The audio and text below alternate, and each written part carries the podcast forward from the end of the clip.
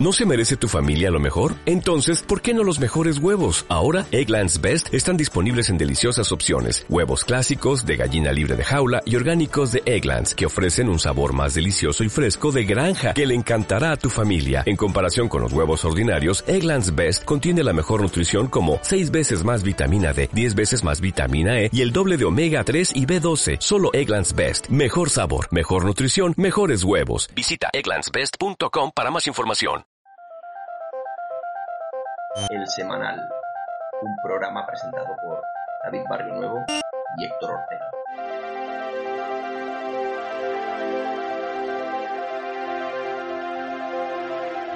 Muy buenas noches, compañeros y compañeras. Bienvenidos a este semanal, a este semanal que se edita y se graba para vosotros. Este semanal que queremos que os llegue en forma de placer. Ya os gusten los plátanos, los kiwis, o os gustan haceros macedonias, como nuestro siguiente invitada. Eh, hoy vamos a hablar de, del placer sexual, de las experiencias sexuales eh, remuneradas. Vamos a tener con nosotros una, experta del tema que habla sin tapujos y que nos abre la mente un poco más allá de nuestros estereotipos. Héctor, ¿cómo estás y qué ganas tienes de la entrevista que tendremos hoy? Buenas noches, estoy genial, hoy con, con mucha energía para hablar con una persona que nos adentrará en ese mundo de el placer pagado.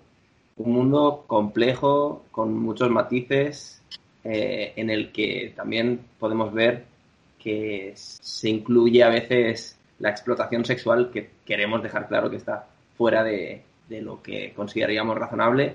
Dentro de la prostitución podemos ver que hay diferentes posiciones a favor o en contra de la regulación, de la abolición, pero hoy no nos, no nos adentraremos tanto en el debate teórico sobre la prostitución en sí, sino en las experiencias de una trabajadora sexual, una trabajadora del placer, como le gusta llamar a ella, y entraremos a, entender qué es lo que pide la gente, por qué acude a, estos servicios y, y, a entender un poco mejor cómo podemos, entre todos, cambiar el mundo para que esas personas puedan ejercer su sexualidad sin un intercambio de monetario, ¿no? Porque al final aquí intentamos ir más allá de, los patrones establecidos. Y nada, eh, poco más que añadir. Tú, David, eh, ¿tienes ganas de adentrarte? Yo siempre ganas de, de eso y del otro. Vamos a darle paso a nuestra querida compañera. La entrevista. Bueno, pues muy bienvenida a este programa. Muchas gracias. Hola, bienvenida. Bienvenida. Te queríamos, como a modo introductorio, ya sabes que siempre nos gusta ir al grano, ¿no? Un poco, un poco al, clítoris, o por lo menos intentarlo. Eh, la primera pregunta viene a ser, eh, ¿cómo fue tu primera, qué recuerdo tienes de tu primera experiencia, experiencia placentera? Primera experiencia placentera, wow, qué interesante esa pregunta. Eh, me parece que fue con una silla y, y, frotándome a los seis años, creo que fue eso. Como, como los niños, como en general los niños que están explorando su propio cuerpo. No sé si va por ahí la pregunta. Sí, sí, sí, sí, sí, sí. La siguiente pregunta, ¿cómo te adentraste en este mundo? La primera vez empecé a limpiar eh, un, un, espacio, un cabaret que había cerca de mi casa y solamente eso, iba a limpiar el lugar a donde iban las y con una amiga nos parecía muy divertido probar la ropa, teníamos 16 años, nos probábamos la ropa y ahí ya empezamos como a generar ese mundillo, eh, esa imaginación de qué, qué pasaría con estas mujeres, porque no las conocíamos, solamente conocíamos su ropa y su espacio de trabajo. Y después este, conocí una amiga que ya estaba trabajando en un departamento y yo era la, la, la che pibe era, era la que iba y le compraba los puchos, la que le compraba los preservativos, era la que atendía por teléfono a las personas que iban a llegar a ese, a los hombres que iban a llegar a ese departamento para, para tomar los servicios de esas mujeres. Eh, así que en un principio fue como eh, metiéndome de a poquito en el mundillo del trabajo sexual. Hasta que finalmente sí empecé a trabajar en un cabaret también. ¿Y ese paso que diste a, a um, trabajar eso con otras personas y tal. Eh, ¿cómo, ¿cómo, lo viviste esta primera, las primeras veces? Eh, yo lo viví eh, muy divertido, la pasé muy bien, porque en Argentina antes de que se, que, se eh, prohibieran los cabarets. Hay una ley que, que, prohibió todos los cabarets de toda la Argentina. Es una ley antitrata que no difiere, no diferencia lo que es ah, trata de personas y de lo que es trabajo sexual autónomo. Eh, nada, éramos, éramos, no sé, alrededor de 15 mujeres en ese espacio donde bailábamos, donde tomábamos, donde nos reíamos mucho y había muchas mujeres de otros países donde tenían el dinero suficiente como para irse a sus países eh, una vez al mes y poder llevarles plata a su familia. Eh, nosotras nos divertíamos mucho cogiendo, básicamente. Era súper empoderante eh, andar en tanga por ahí y ser las diosas del, del cabaret. Es, es, tiene un poder muy fuerte eso. Y tener dinero por eso, justamente, ¿no? Es un poco un poco vinculada a la pregunta anterior. Eh, ¿Qué te proporciona en todos los sentidos este, este mundillo, este, esas experiencias de placer? Bueno, después en realidad hoy en día yo trabajo autónomamente, es completamente independiente lo mío. Entonces eh, tomo herramientas de ahí, tomo herramientas un poco del cabaret, de, eh, por ahí, por ejemplo, en el cabaret yo aprendí a, eh, a erotizar una situación que no es de lo más normal. Eh, encontrarte con alguien que no conoces, que no tenés la menor idea sobre esa persona y que se vuelve un momento erótico y respetuoso con ese cuerpo y con el tuyo, yo lo aprendí ahí. Y hoy en día trabajo de una manera muy, muy diferente. Se va, se fue como transformando un poco eso. ¿Y hoy en día qué, prácticas suele, suelen pedirte? Eh, hoy en día, yo siempre digo, yo empecé a trabajar chupando pija y ahora acompaño. Ahora sostengo ahora escucho, ahora abro un espacio eh, de exploración sexual. Eso es lo que más garpa para mí y lo que más me hace bien a mí. En la exploración sexual, o sea, jugar a ver, porque sé que justamente hay, un peso tan fuerte de, que la mayoría de los hombres están casados y que se les hace muy difícil. Yo, mi público es obviamente el mayor, mayormente masculino. Entonces, eh, tienen toda una estructura que es este, patriarcal y, social y el peso sobre eso que por ejemplo no, no con sus mujeres nunca le van a decir que de una exploración anal a sus cuerpos yo siempre una de las cosas que a mí por lo menos a mí personalmente me gusta hacer es ver cómo el otro va gozando eh, jugando con otras partes del cuerpo que nunca lo había hecho ser como la la persona que habilita estas posibilidades de placer en el otro. Y hoy, hoy en día hago eso. Eh, hoy específicamente estoy tratando de acompañar mediante la voz, porque justamente por el coronavirus, este, entonces un poco eso, un poco de los videos, un poco también eh, videollamadas. Eh, pero hubo como una evolución completamente diferente. cuando hablas de este acompañamiento a esta exploración de la sexualidad, ¿no? Eh, has hablado de, por ejemplo, el placer anal. ¿Qué, otros placeres fuera de la genitalidad te has encontrado que, que, hayáis podido acompañar o, explorar juntos, juntas? Eh, y soy bastante chamullera, entonces como un poco de eso de, solamente eh, frotar mis pechos por los muslos de alguien 15 minutos y ver qué pasa con eso. Yo me doy mucho tiempo a, hacer una acción y jugar eh, hasta dónde podemos ir con eso eh, del cuerpo. Solamente hacer un masaje de rostro, por ejemplo, ¿no? Eh, en tetas, ¿no? Porque tiene otra potencia. Pero, no sé, hay, hay como muchas cosas. Ahora, por ejemplo, estoy ofreciendo una serie de baños, solamente bañar a mis clientes. Con esto lo del corona también. Y la verdad que ha tenido bastante eh, hay mucha gente interesada porque soy como la, la que mete las propuestas raras, entonces se deja llevar por esas propuestas. Eh, y bañar a alguien me parece recopado, a mí me encanta. Eh, me encanta que alguien te, toque la espuma, que te, que te acaricie. Y hay, desde el baño ofrezco como tres personajes, la geisha, la mami y la enfermerita. ¿Qué crees que, hace que, alguien acuda, acuda a tus servicios? Me acuerdo que la primera publicación que hice cuando empecé a trabajar eh, nuevamente por mi lado, eh, el primer aviso que puse fue eh, encuentro sexual para hombres sensibles. Y ahí me llamaron personas con discapacidad, por ejemplo. Entonces, como que a quién le golpea ese aviso. Y le golpea a, una, a personas con discapacidad. Entonces ahí yo dije, bueno, ¿con esto qué hago? O me achico o le pongo el cuerpo. Y le puse el cuerpo y la verdad que las experiencias fueron increíbles. Y a, y a, partir de ahí ellos también, las personas con discapacidad, me enseñaron otras formas también de coger. Fue re interesante.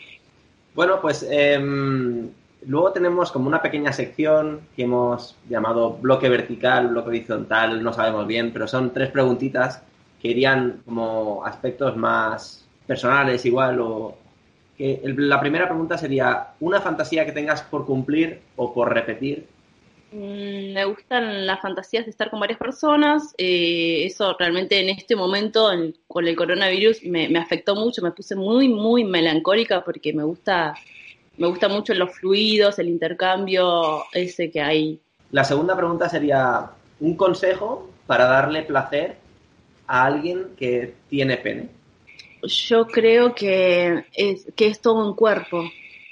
Que además de pene tiene todo un cuerpo eh, que bueno, que por ejemplo los, los muslos, besar los muslos de alguien, de un, de un, de un hombre con pene, eh, calienta mucho, sugestiona mucho y, y eso, toda la zona de la espalda, de la nuca, trabajar un poco por esa zona me parece que calienta muchísimo, que está bueno. Eh, desde el masaje, desde los besos, desde las caricias. Eh, y creo que también es muy, es muy potente lo mínimo. Lo mínimo hace, tiene una potencia zarpada en el sexo. El susurro, el ir diciéndose cosas. La pregunta estaba formulada así porque la siguiente y última de este pequeño bloque es un consejo para darle placer a alguien que tiene vagina. Me parece que sería que se escuchen un poco más ellas y que den posibilidad, que sean un poco más sinceras de lo que les gusta en la cama con los hombres. Eh, por lo menos la primera vez que tienen sexo con alguien, decir, mira, a mí lo que me gusta, eh, y no importa si se queda como una guarra o una trola, me gusta mucho más el sexo anal que, que por vagina. O a mí me gusta mucho que me chupen las tetas, o a mí me gusta esto. Porque en general la gente piensa que hay como cierta telepatía, como que si nos encontramos y cada uno va a entender cómo le gusta que le toquen el cuerpo, o cómo le gusta lo que va a pasar. Y la verdad que no. Eh, es muy fácil traumar al otro diciendo o haciendo algún movimiento eh, o fingiendo solamente y que, el encuentro sea un que haya solo una de las personas que la pase bien.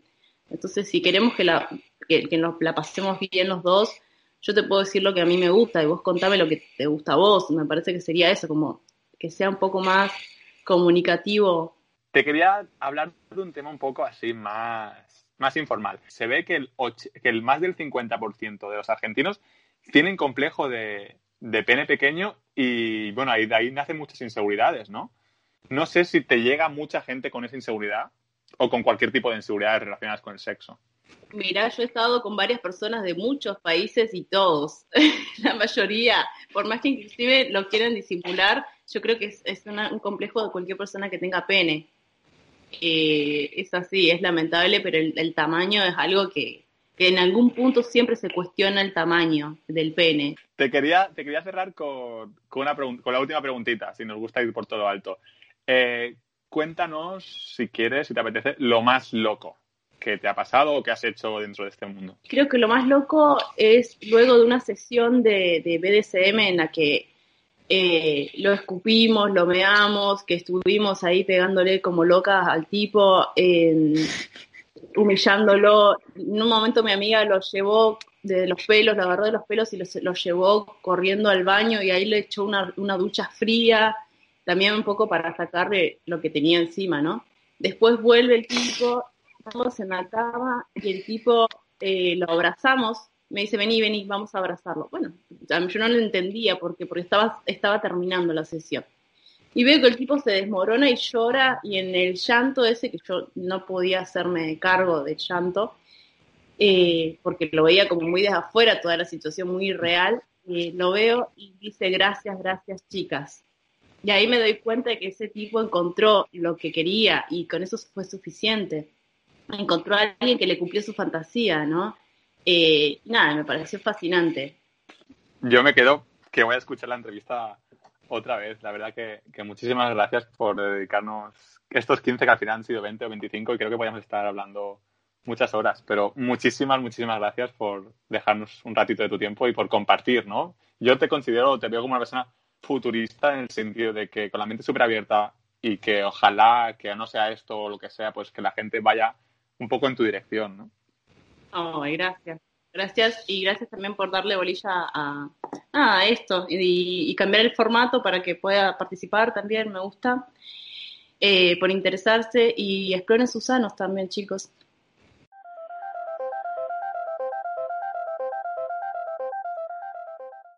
Pues vaya entrevista que hemos tenido. Em, nos ha abierto un mundo de posibilidades. Eh, igual cuando alguien piensa en prostitución no piensa en todo este universo de prácticas de una exploración de la sexualidad, ¿no? A nivel eh, personal me parece que es súper nutritivo esta, esta posibilidad, ¿no? De, abrir horizontes. ¿Qué te ha parecido a ti, David?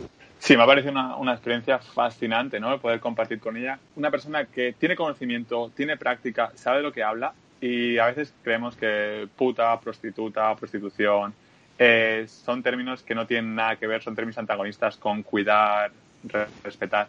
Y de la manera que ella lo trata, hay, hay mucho amor por compartir, ¿no? Se cuida mucho. Y más allá si tenemos curiosidad o no la tenemos, cuidémonos entre nosotros. Y si os habéis quedado con la misma curiosidad que nosotros, probadlo. Y nada, os dejamos con la poesía. Después del sexo, una buena poesía. La poesía final.